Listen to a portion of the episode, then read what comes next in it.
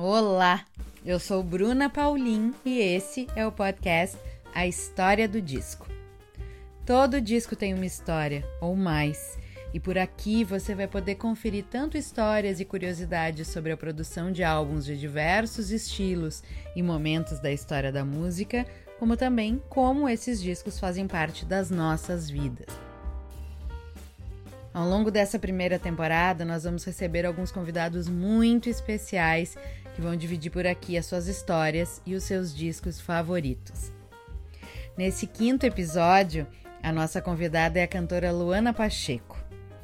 Dona de uma voz que é ao mesmo tempo doce e poderosa, seu talento reside no cruzamento entre o jazz, a chanson e o blues. Luana é daqueles talentos que nascem para viver de música. Venceu um festival de canto em São Paulo ainda criança e após rodar o estado durante a adolescência com diversos grupos, a cantora ganhou o terceiro Festival da Canção Francesa da Aliança Francesa de Porto Alegre aos 21 anos, em 2010. Desde então, ela tem sido uma das principais referências da cultura francesa no sul do país. Prova disso é que em março de 2017 foi convidada para abrir o show da cantora francesa Zaz em Porto Alegre. Em 2012, graduou-se em música com ênfase em canto pela Universidade Federal do Rio Grande do Sul. Esse ano foi a vez de se apresentar pela primeira vez fora do país. Em fevereiro de 2020, Luana se apresentou no mítico Café de Moulin, cenário do filme O Fabuloso Destino de Amélie Poulain, em Paris. E hoje você vai conhecer a história de Luana com o disco Ella Fitzgerald Sings the Cole Porter Songbook. Não é demais repetir Fernando Sabino. Ella Fitzgerald é o verdadeiro Frank Sinatra. Ponto. Segundo ele, seria a autêntica The Voice, a grande intérprete do songbook americano, a que melhor emprestou a esse repertório os ricos fundamentos do jazz e, tanto quanto Sinatra, a que chegou mais perto da aprovação unânime. Ela, a primeira dama do jazz conseguia transitar entre diversos estilos, desde baladas românticas, passando pelo bebop e por scat singing, que é a técnica desenvolvida e popularizada por Louis Armstrong, mas que era executada com perfeição pela cantora. A importância de Ella Fitzgerald, porém, não se restringe ao universo do jazz. Como Sinatra entre os homens, foi ela quem melhor realizou a travessia do canto popular do começo do século XX, quando era servido por legítimos ou pretensos artistas de ópera, para a era do microfone, quando as canções e seus intérpretes tornaram-se menos arrebatados e mais próximos de quem ouve. Depois de uma infância pobre e meio obscura, da qual ela não gostava de falar, ela dizia: O importante não é saber de onde se veio, mas para onde se vai numa entrevista, falou isso. Seus primeiros contatos com a música se deram no coro da igreja e suas primeiras admirações foram Armstrong e Connie Boswell, que começava a explicar uma direção que acabaria tomando. Armstrong, jazz puro.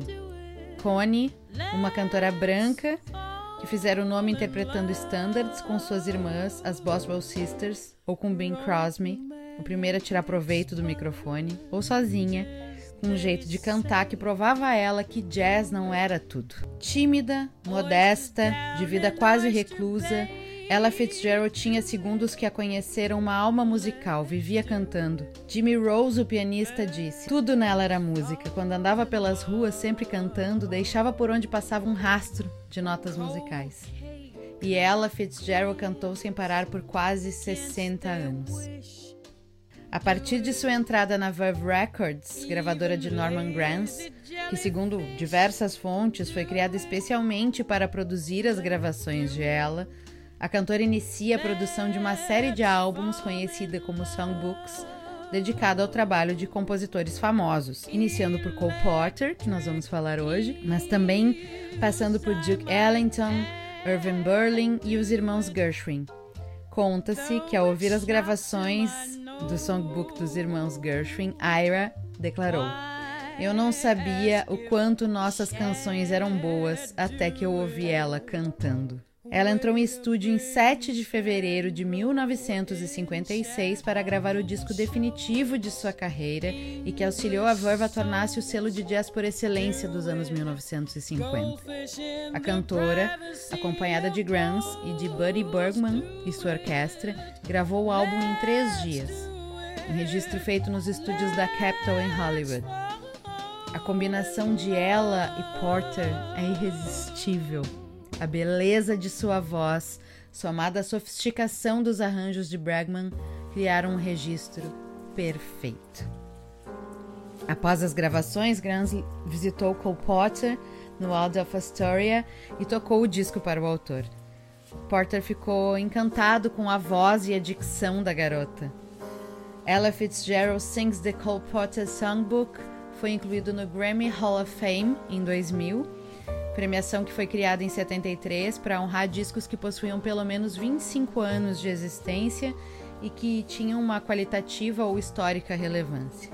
Em 2003, o álbum foi escolhido pela Biblioteca do Congresso norte-americano para integrar o National Recording Registry. Segundo a própria artista, o período em que entrou na Verve iniciou o projeto dos songbooks foi crucial para sua carreira. Dizia: eu havia chegado a um ponto onde apenas cantava bebop. Eu achava que o bebop era tudo. O que eu precisava fazer era ir para algum lugar e cantar bop. Mas finalmente chegou um ponto em que eu não tinha mais um lugar para cantar. Eu percebi que havia mais na música do que o bop. Norman achou que eu deveria fazer outras coisas e então ele produziu o songbook de Cole Potter comigo. Foi uma guinada na minha vida. E com vocês, a história do disco de Luana Pacheco. Luana Pacheco, bem-vinda à história do disco. Oi, obrigada pelo convite. Eu que agradeço, te agradeço por me convidar, adorei. Luana, tu tem uma coleção bem bonita de discos que eu sei.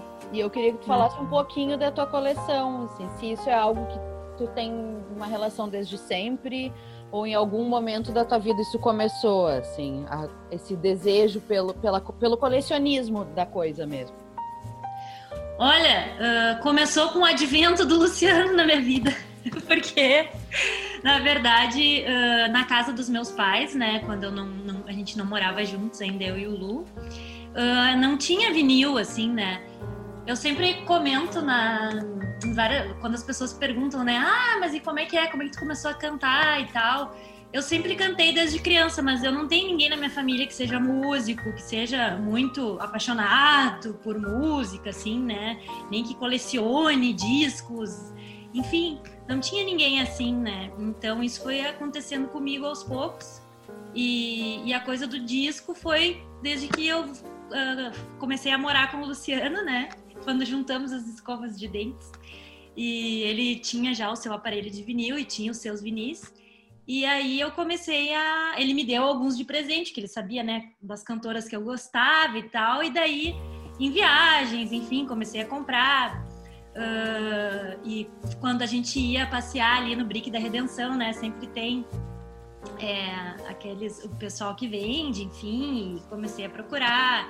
E, e, tenho mais, assim, das cantoras que, que são referência para mim, né? Tipo Ella Fitzgerald, Dinah Washington, Irma Thomas, uh, Aretha Franklin, uh, Edith Piaf, Françoise Hardy. Uh, no fim, é mais focado, assim, nas cantoras mesmo, né? Mas já é uma coleção e tanto, gente. Já quero todos é. emprestados. E é muito legal, assim, porque o vinil dá uma sensação, pelo menos para mim, né? De que parece que a pessoa tá ali na tua sala cantando, assim. É, a sensação física, para mim, é diferente do que o, o, ouvir numa caixinha de som, né? Enfim, normal, né? Não, sem dúvida. A qualidade de som já é outra coisa, né? Por mais que tem gente que insista que não, que o digital em alta resolução vai ser melhor a materialidade faz diferença. E aí é toda a experiência, né? Eu acho que as pessoas uh, entendem uma obra de um jeito diferente quando elas consomem no vinil. Porque é, é todo o acontecimento, não é apenas a música registrada num fonograma que tu está escutando.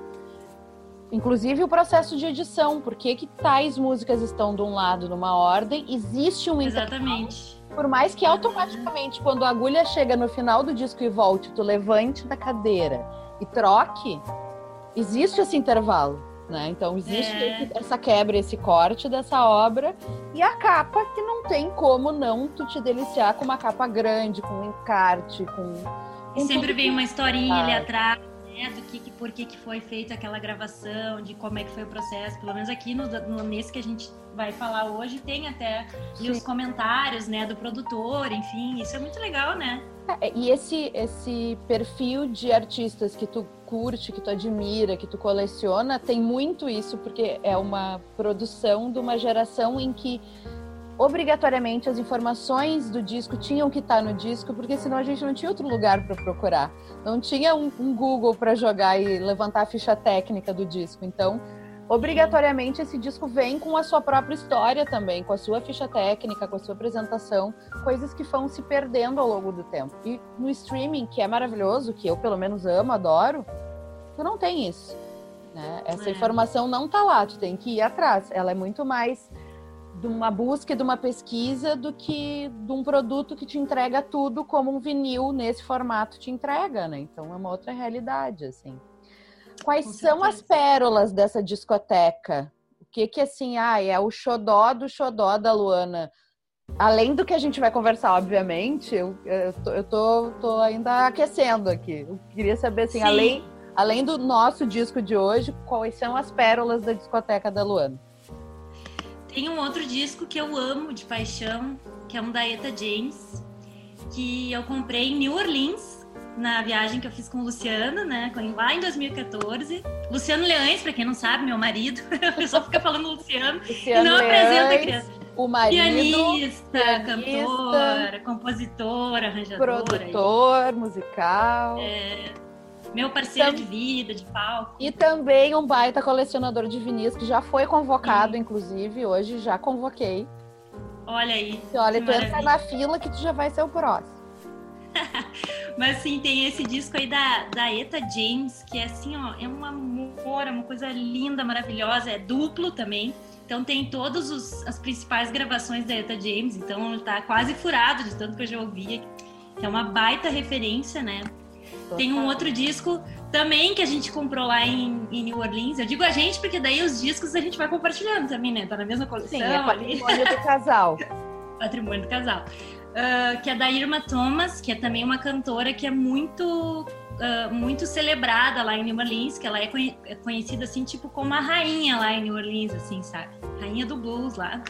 E eu tive a oportunidade de ver dois shows dela ao vivo num festival que tem lá, que é o New Orleans Jazz and Heritage Festival.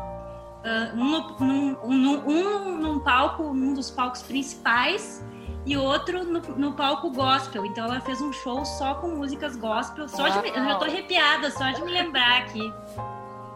Que era assim, ó, eu chorei no meio do show, porque era uma coisa tão linda. E eles cantam com tanta verdade, assim, quando é né, o pessoal que canta gospel e que faz parte daquela cultura gospel, né? É tanta verdade naquela música que não tem como tu não te emocionar, mesmo que tu não seja religioso, assim, tipo, tu já tá lá praying for the Lord, entendeu? Com a galera. É uma coisa linda.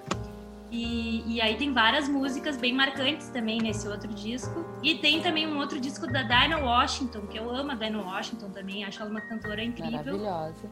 E também para mim tem uma voz inconfundível, assim, né? Tanto quanto a ela, que também é uma, uma, uma cantora que tem uma característica de voz que não tem como. Tu escuta, tu começa a ouvir a primeira sílaba que a pessoa canta ali, tu já sabe, ah, tá, é a fulana, né?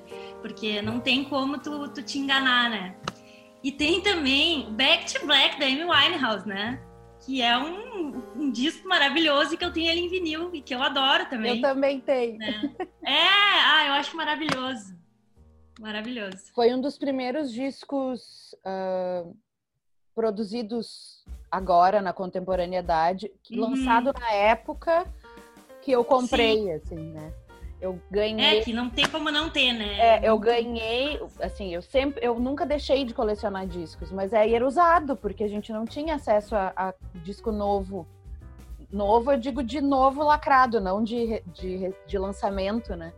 Uh, então eu colecionava usados. Uma amiga foi para Inglaterra na metade dos anos 2000 e me trouxe o Chaos and Creation in the Backyard do Paul McCartney. Novo, lindo, maravilhoso. Mas o primeiro novo que eu comprei contemporâneo foi o Back to Black em, sei lá, 2009, assim, né? O disco Sim. tinha saído dois anos antes, um ano antes. E foi o primeiro, e é sensacional, é uma obra que tem que ter. E da ETA, vou me exibir para ti, já que a gente está falando disso, eu tenho um At Last roxinho, que é muito lindo. Sim. Porque ainda tem isso, assim, eu acho que a maior loucurinha do vinil é, além de tudo isso que a gente está falando, ainda ele pode vir colorido, então fica mais é. bonito ainda, né? É mais sensacional. Sim.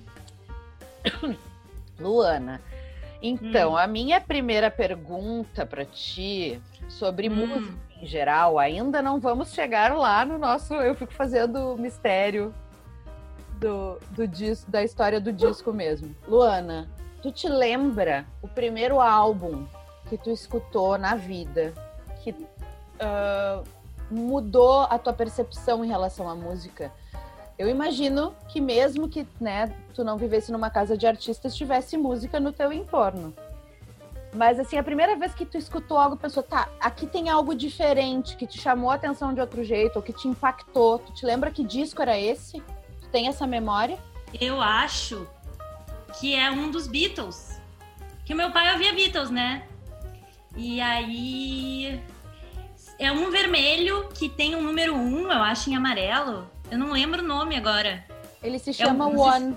O One, né? É, eu acho todos os número um das paradas Reino Unido e Estados Unidos. É uma coletânea. É, eu acho que é esse. Tu te lembra, mas meu... tu te lembra do, do ouvir a primeira vez, o que que, né, assim, dessa impressão? Eu não sei, eu, eu acho que foi um dos primeiros que eu me impactei mais, que eu, que eu gostei mais, assim, porque se ouvia de tudo na minha casa, né? o que tocava na rádio. Meu pai gostava de Daniela Mercury também, enfim, uh, de tudo quanto era coisa. E, e, mas eu acho que os Beatles sempre fizeram parte da minha infância, da minha adolescência, assim como né, todo mundo acabou escutando muito Beatles.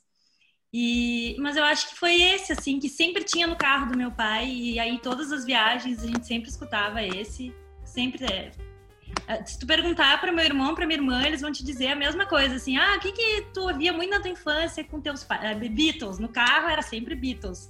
Beatles, um atrás do outro. Eu acho que esse disco, ele é um clássico de disco no carro do pai.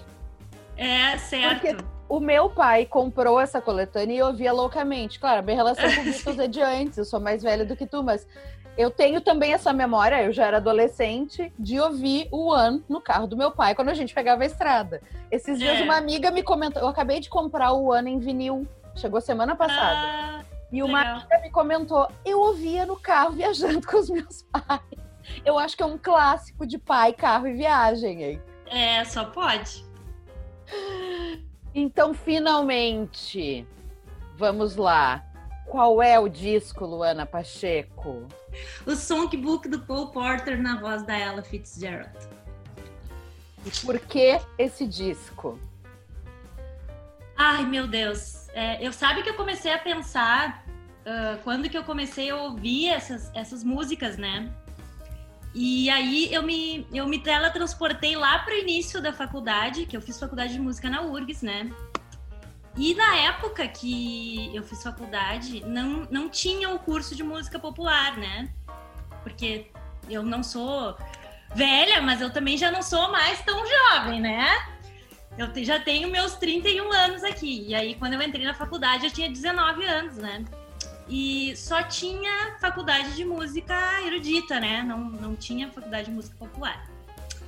E uh, o único, os uni, a única oportunidade que eu tinha de cantar um repertório que se aproximasse da música popular era cantando canções de musicais ou canções né, em inglês que transitam aí entre o universo da música popular e o universo da música erudita, que é o quê? Repertório de Paul Porter, Gershwin, né? E aí eu descobri o Paul Porter e eu me apaixonei pelas canções dele e aí, em seguida, eu me apaixonei pela voz, da, da, as interpretações da Ella Fitzgerald cantando o Cole Porter, né? Então, ela virou a minha referência de cantora na vida, assim, porque eu queria cantar que nem ela, né? Até hoje, né? E é a minha maior referência de cantora. E o Cole Porter virou o compositor que me, me deixava fugir do repertório de música erudita. E eu finalmente podia cantar aquilo que eu realmente tinha vontade, porque, uh, claro, a faculdade foi muito importante para minha formação, eu não posso negar isso, né? Claro que foi super importante em vários sentidos, né? De crescimento uh, pessoal, profissional, enfim. Mas realmente, assim, eu nunca me identifiquei com um repertório de música clássica para cantar. Nunca foi a minha praia. Sim, nunca foi tua formação também, né?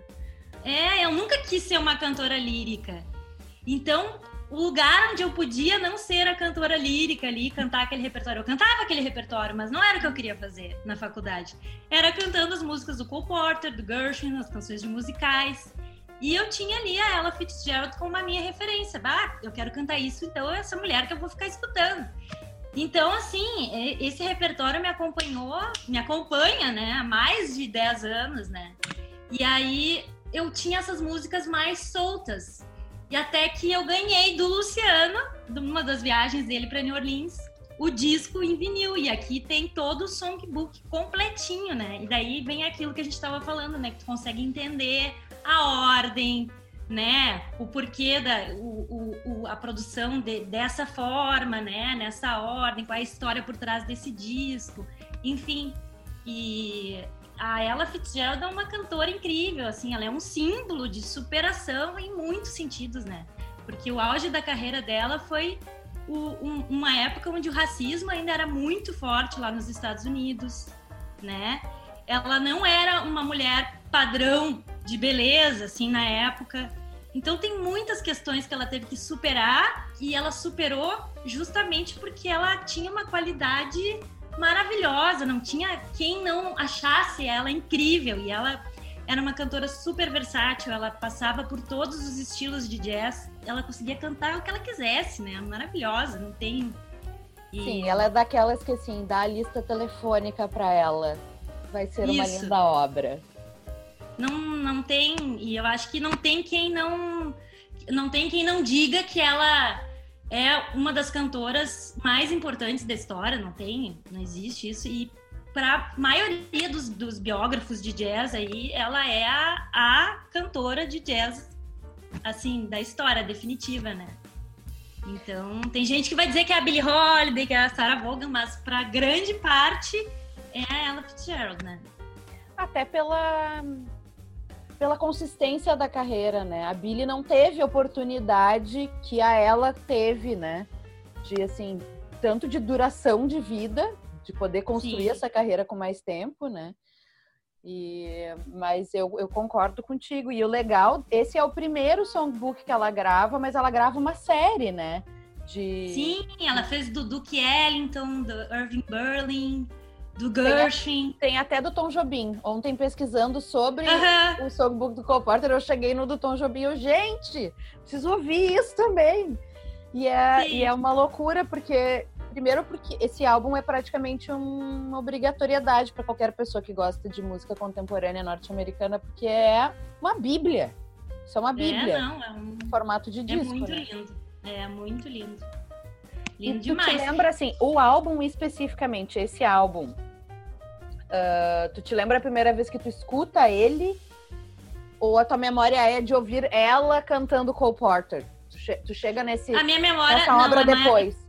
Isso, cheguei depois, Sim. assim, na obra completa, né? Sim. Mas eu escuto a ela cantando Cole Porter desde essa época da faculdade, assim, que eu cheguei no Cole Porter e aí fui buscar. Tem muita gente que gravou uh, Cole Porter, né? Muitas cantoras. Mas a ela assim, para mim, é the best of the best, assim, não tem, é top, é não como, tem que... É como Elis cantando Chico, como Betânia cantando Caetano, é ela cantando Cole Porter, cada uma E tu sabe que eu, ach, que eu achei, uh, tem uma música, Soul in Love, que é da parte, tem, esse, esse disco aqui, ele é duplo, né? Sim. O Soul in Love, deixa eu ver aqui onde é que ele tá, tá no lado D, side D aqui. E o Caetano gravou Soul in Love. Olha, eu lembrei disso para te dizer que tu, tu ama o Caetano, né? Amo. Eu achei o Caetano cantando Soul in Love, guria. Eu preciso disso, amiga, me manda. Maravilhoso, cantando muito. E no meu recital de graduação, né? Porque uh, na música a gente faz, a gente tem o TCC. Eu fiz licenciatura, né? Então eu tive TCC normal de escrever sobre educação musical, aquela coisa toda. E também uh, fiz um recital de graduação. E no meu recital de graduação eu cantei duas músicas desse disco. Então, assim, é uma relação muito forte com Sim. o Cole Porter e Ella Fitzgerald. Cantei So In Love e What Is This Thing Called Love. São essas duas músicas que estão nesse disco que eu cantei no meu recital. E, ah, assim, muito legal, assim, ter tido essa oportunidade, né, de ter tido esse contato com, com esse repertório, assim, porque na verdade me, me salvou, assim, né? Porque para mim era muito difícil, assim, às vezes eu, olha, saía da aula chorando, porque não era o que eu queria cantar, né? Então, poder ter tido a oportunidade de ter o contato com, com o Cole Porter e ter descoberto a ela, meu Deus, foi uma salvação, assim, né? Não, e, e assim, quem ainda não ouviu, por favor, procure, pare tudo que esteja fazendo. Pare este podcast e vá ouvir Luana Pacheco. e ela sabe que não é rasgação de seda, que é uma admiração totalmente sincera, uh, é essencial para a tua construção como artista, né? Isso que é Com bonito. certeza. É, assim, esse encontro, ele não é só um encontro de uma fã apaixonada, mas sim de uma parte tua como pessoa e como artista, não é, não é pouca coisa, é realmente muito sério. A gente está falando uma coisa muito séria aqui. É, não, uma relação bonita e é um encontro muito bonito e muito profundo. É. É muito legal de te ouvir. Uh, faz tempo que tu ganhou esse disco do Luciano? Eu acho que faz uns dois anos. Dois anos, mais ou menos. E tá é, sempre direto no prato. Tá, tá aqui. Não, não, não, não volta muito pra capinha, pelo jeito. Ele deve não. ser tocado bastante. Lu, faixas preferidas. Bom, tu já falasse de duas que com certeza são bem importantes e especiais para ti. Porque Eu até anotei aqui, ó. Essa mulher, gente, ela é um exemplo. Ela faz o tema Preciso contar para vocês Sim. também que a Luana, ela é, além dessa pessoa artista maravilhosa, ela é uma professora muito incrível. E ela já foi minha professora e a gente brinca muito da coisa de professora e de tema. E ela é o auge da organização e do compromisso. Ela tem tudo anotadinho. E ela fez o tema de casa para participar fiz, da história gente. do disco. Eu fiz, bem bonito. Inclusive, eu selecionei uma música de cada lado, que eu acho, achei legal isso. Então aqui, ó, uma das músicas que eu adoro, Too Darn Hot, que eu também cantei na época da faculdade.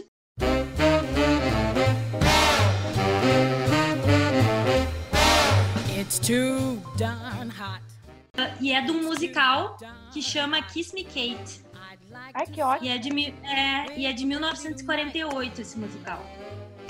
Aí do lado B eu destaquei Every Time We Say Goodbye, que tá no repertório. Inclusive, eu tenho um vídeo no YouTube cantando essa música, quem quiser ver depois.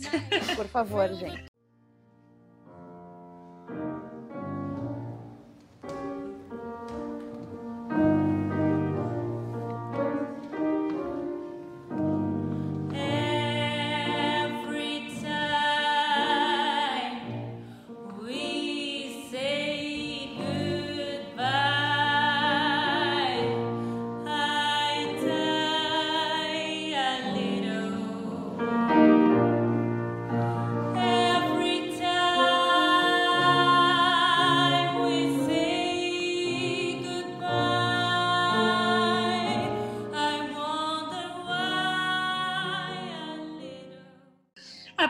Apresentei na biblioteca pública no passado. Ai, que clima lindo aquele show, lindo demais.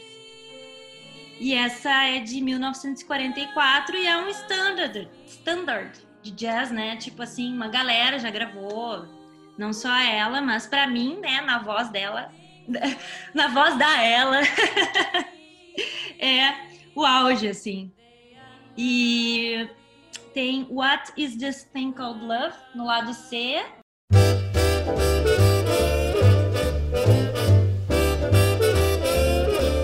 What is this thing called love. This funny thing called love. E eu cantei essa música, eu tenho uma história com essa música, que além de ter cantado no recital, eu cantei no programa Raul Gil, que eu sou da época. eu, eu participei do quadro Jovens Talentos, quando eu era jovem, lá nos meus 21 anos, né? Do Raul Gil. Aí adoro E- quando eu era jovem, até Quando eu parece, era jovem. E uma das músicas que eu cantei foi essa. E foi bem legal, Gente, assim. Mas cantar Ella Fitzgerald no sábado de tarde, no. É pedir pra ser. banquinho, ele pegou o banquinho e saiu pra te deixar em paz, cantando, pelo menos. Não, Guria, eu cantei assim, ó. Primeiro eu cantei L'amour da Carla Bruni. Não, assim, música que- Luana Pacheco elevando o nível da TV brasileira. Beijo! Aí depois eu cantei Summertime do Gershwin, que inclusive a ela canta Summertime, né?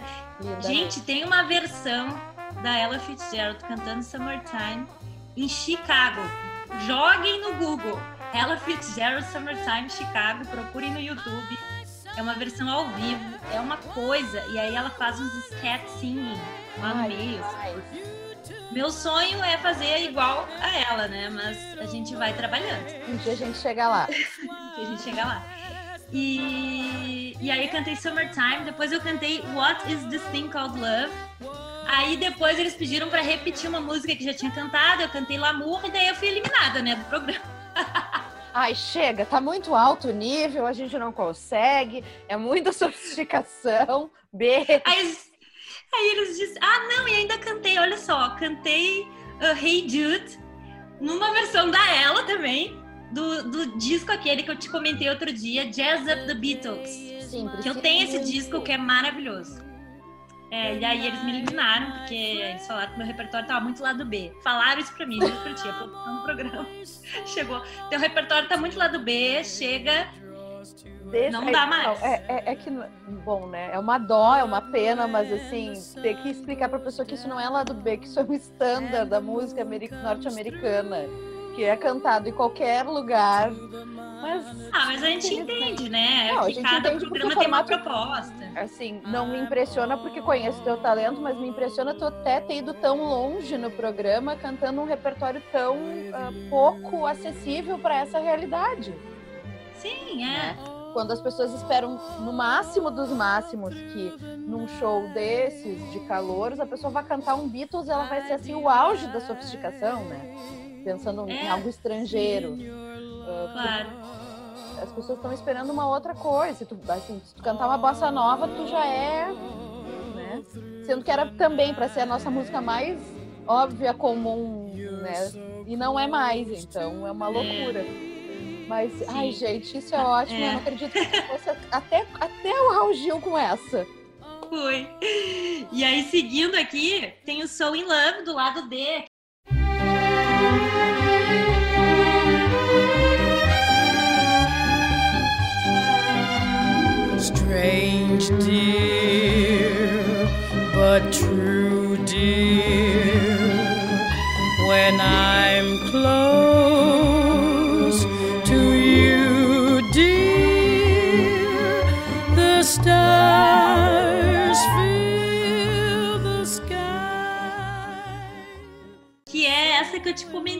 até o Caetano gravou, Guria. Não, Tem aqui, ó. Fra agora. Frank Sinatra, Julie Andrews, Dinah Washington e Caetano gravaram. E também é desse musical Kiss Me Kate. Então tem o Too Darn Hot e o Soul in Love do Kiss Me Kate, Ai, de 1950 1948. É. E é muito legal, assim, porque a, a- a- eu, eu pesquisei né, sobre a história da ela e eu descobri esses dias que ela era muito fã de um grupo que se chamava Boswell Sisters. E essas cantoras, esse grupo era de três irmãs de New Orleans. E eu fui no museu delas quando eu visitei New Orleans em 2014. Ai, E, a- e aí eu, é, tem uma entrevista que fizeram com ela e ela dizia que o sonho dela era cantar como a Connie Boswell, que é uma das cantoras do grupo. Só que assim, ela superou a Connie Boswell em quilômetros, né? Só que assim, a- é- além de tudo, ela tinha uma humildade muito linda, assim, sabe? Muito legal. E ela ah, começou a carreira dela, na verdade, ca- cantando num, num show de, de cantores amadores e tal, no teatro, no teatro Apollo, do Harlem, lá em, no- em Nova York. E ela, ela tinha pensado em se, em se apresentar dançando, primeiramente, porque o sonho dela, o primeiro sonho dela da vida, assim, era ser bailarina. Só que chegou na hora e ela, ah, não, eu vou cantar. E ela resolveu cantar uma música ao invés de dançar e as pessoas se apaixonaram, né? E aí, a partir desse concurso, a carreira dela, né, voou. E aí ela foi convidada a participar de um, de um grupo. Ah, até eu anotei aqui o nome do grupo. Deixa eu achar aqui que eu fiz o tema de casa, né, gente? Ela fez muito tema de casa, vocês não estão entendendo. Isso é um Muito. sucesso. Aqui, ó, foi convidada a fazer parte da banda de Webb. E daí, depois o Webb acabou falecendo e ela assumiu sozinha a banda. Enfim, depois ela teve a banda dela. E aí. Isso é uma loucura, porque ela era muito pioneira mesmo. A gente tá falando isso o quê? Anos 40? Anos Uhum. 50, início dos anos 50 Isso aí. no máximo. Aham. Pra ser uma É, mulher negra tomando Uhum. a frente de uma banda já era uma coisa que não era bem assim. Total. Não, ela foi. Ela foi muito, muito maravilhosa, assim, em todos os sentidos. E eu vi também uma, uma, outra, uma outra reportagem da, do dia que ela veio se apresentar no Brasil, no Copacabana Palace, e ela dizendo que estava muito nervosa. Então é muito legal de ver também, assim, né, que. Meu, ela já tinha, sei lá, 30, 40 anos de carreira e ela continuava nervosa para se apresentar e tudo mais. Então, O lado humano é sempre bacana da gente ver, né? Assim, a gente é, endeusa e a gente constrói uma imagem, mas tem humanidade, afinal, afinal das Sim. contas, né? Assim, e que bom que ela, como artista, ainda sentia isso, porque eu não sei tu, mas se a gente perde esse frio na barriga, será que tem tanta graça assim é, fazer? Subir num palco não é isso, não é matar esse frio na barriga diante é, nossa, incrível. E ela foi se reinventando, né? Conforme o jazz foi tomando vertentes diferentes dentro da história da música, ela foi acompanhando tudo aqui, ó. E Brincando. tanto esse disco dos Beatles, né, que ela, que ela gravou e outras É. coisas. Isso é legal, realmente. Ela era, ela era adaptável e versátil, assim, ela não ficou presa num formato. Ela não ficou Sim, a vida inteira cantando com Porter, que poderia, não teria problema nenhum, mas ela foi mais, né? É, e até Todos os artistas disco. da época que ficaram muito presos na coisa mais dura, né? Sim, e nesse disco aqui, por exemplo, ela não faz nenhum scat singing. É tudo, né, cantando jazz, canção ali e tal. E aí depois eu acho que ela foi, ela foi ahn, se adaptando mais a essa realidade, né, que foi surgindo do, do, do scat.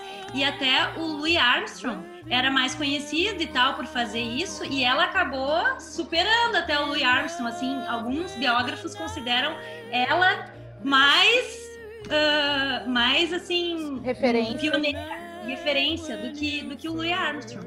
Né? E até uma coisa que eu, que eu quero aprender, assim, a fazer o sketch singing. É a minha, é a minha meta de vida como cantora agora, é aprender isso que eu acho, assim, ah, uma, um recurso muito, muito, muito legal, assim, muito lindo mesmo, assim, tu conseguir fazer isso como cantora é tu transformar a voz num instrumento, assim, né, cantar como um, um instrumento de sopro, assim, e é muito difícil, e a ela estudou piano, né, então até por isso que agora eu tô estudando piano para ser, de repente, aí o minha, a minha, meu meio de campo, aí a chave para eu conseguir chegar nisso, né, eu acho que seria, sei lá, uma coisa um- um- o máximo que eu conseguiria fazer com a minha voz assim eu acho então eu tô trabalhando né para conseguir ah, melhorar também como cantora e me- sempre me inspirando nela né Ai, gente, porque ela tem muito que melhorar, tá? Quando vocês ouvirem, vocês vão perceber. não a gente sempre tem o que melhorar nossa Claro, a gente sempre tem o que melhorar, eu te entendo, mas é que é engraçado tu que tem essa voz maravilhosa. Aí eu tô precisando melhorar. Ai, querida, eu só tenho a te agradecer por fazer parte desse projeto que eu tô fazendo com todo amor e carinho. Dividir com os amigos que têm essa mesma paixão por música e por discos é sensacional. E que aula maravilhosa de ela que tu trouxe pra gente. Incrível. Ai, que bom, tentei. Maravilhosa, arrasou. E eu fico muito, muito feliz poder contar contigo. Seja sempre bem-vinda à história do disco. Eu sei que é difícil escolher o disco, todo mundo sofre. É. Tipo, ai, só um. Ai, gente, tem que ser só um. O programa, né? é A história do disco. Mas eu espero que numa próxima temporada a gente possa falar de outros e trocar bastante figurinha, como sempre. Tá Muito bem. obrigada, querida. Eu que agradeço, um grande beijo. E até uma próxima, quem sabe. Beijo, tchau, tchau. E agora eu convido você a degustar Ella Fitzgerald Sings the Cole Porter Songbook com toda a atenção e deleite necessários. Esse foi o quinto episódio de A História do Disco. E para saber mais sobre o projeto, acesse o nosso perfil no Instagram, A História do Disco. E até semana que vem.